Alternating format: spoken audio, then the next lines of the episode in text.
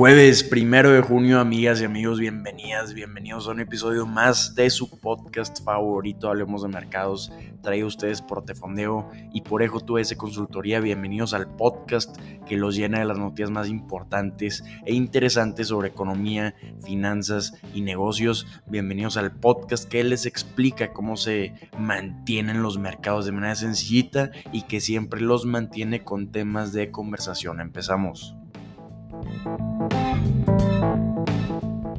Y arrancamos el mes de junio hablando de cómo amanecieron los mercados el día de hoy, cómo están arrancando durante el mes de junio y podrán notar un tono de voz diferente, un tono más optimista en mí y es porque tenemos mercados con tono verde. Tenemos al Dow subiendo 11 puntos antes de la apertura del mercado, un 0.03%, al S&P 500 subiendo un 0.2% y al Nasdaq subiendo un 0.11% se estarán preguntando qué tienen los mercados de buen humor para arrancar este mes. Pues señoras y señores, se aprobó en la Cámara de Representantes de Estados Unidos el proyecto para incrementar el techo de la deuda. Esto se aprobó el día de ayer y es un paso crucial para evitar el incumplimiento de las obligaciones de Estados Unidos, que fue la principal preocupación para los mercados durante el mes de mayo.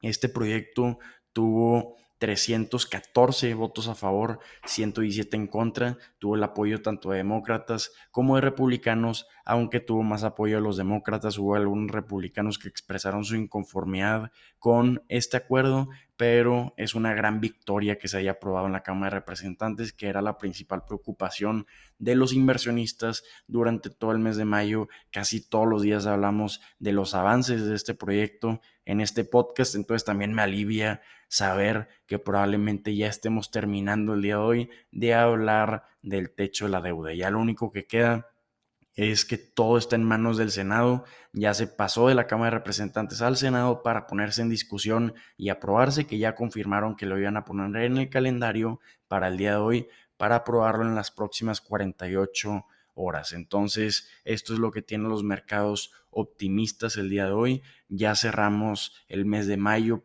se pasamos de página y estamos en el mes de junio, pero analizando el comportamiento de mayo que estamos viendo, estábamos viendo, pues como ya lo comentamos, las noticias del techo de la deuda, pero también vimos un gran incremento en el sector tecnológico.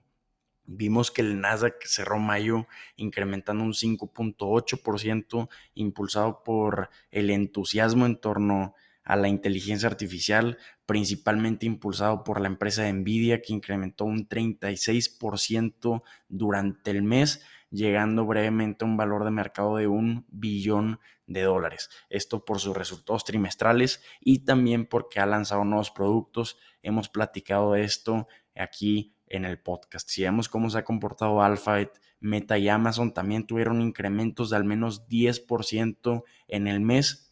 Entonces es bueno ver cómo están recuperando la confianza los inversionistas en el sector tecnológico, aunque no es lo mismo en otros sectores, si vemos el S&P 500 subió solo un 0.3% durante mayo y el Dow cayó un 3.5% arrastrado por Nike, por Disney y por Chevron principalmente.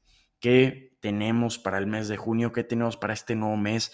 ¿Cuáles pueden ser los catalizadores del mercado? Pues tenemos el día de hoy datos económicos, incluyendo datos de empleo, datos a los que le ponen muchísima importancia los inversionistas porque son un buen indicador inflacionario, que es a lo que más atención le ponen el mercado. También tenemos a mediados de junio, dependiendo de los datos, el día de hoy lo que van a estar discutiendo los miembros de la Reserva Federal en la próxima reunión de política monetaria de la Reserva el 13 y el 14 de junio. Entonces lo que discutan aquí, las principales preocupaciones, la edición de la tasa de interés va a ser otro catalizador importante económico para el mercado. Entonces vamos a ver qué nos trae junio. Estamos arrancando con el pie derecho.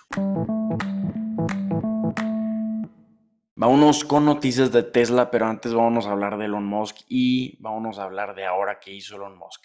Son buenas noticias para este personaje porque acaba de ocupar de nuevo el primer lugar como la persona más rica del mundo. Superaron al francés Bernard Arnault voy a decir de ahora en adelante el francés en lugar de decir Bernard Arnault, porque batalla en decir Arnault. Entonces, vámonos ahora sí a hablar de lo que quería decir. Una disculpa por desviarme.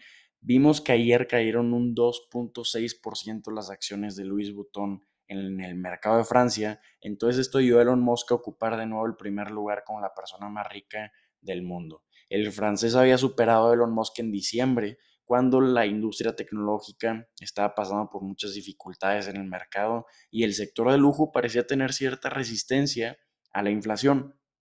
Louis Vuitton es propietario de obviamente la marca Louis Vuitton, de Fendi y también de Genesis. Entonces estamos viendo que debido a esta caída en las acciones el día de ayer, porque estamos viendo que el sector del lujo está empezando a desvanecerse debido a señales crecientes de desaceleración en el crecimiento económico, especialmente en el mercado clave de China. Entonces esto está provocando incertidumbre en los mercados para estas empresas de lujo y si vemos el comportamiento de las acciones de Louis Vuitton, han caído un 10% desde abril, llegando a reducir 11 mil millones de dólares el patrimonio neto del francés en un solo día en este plazo de abril al día de hoy. Mientras tanto, Elon Musk ha ganado más de 55 mil millones de dólares durante 2023, en gran parte gracias a Tesla.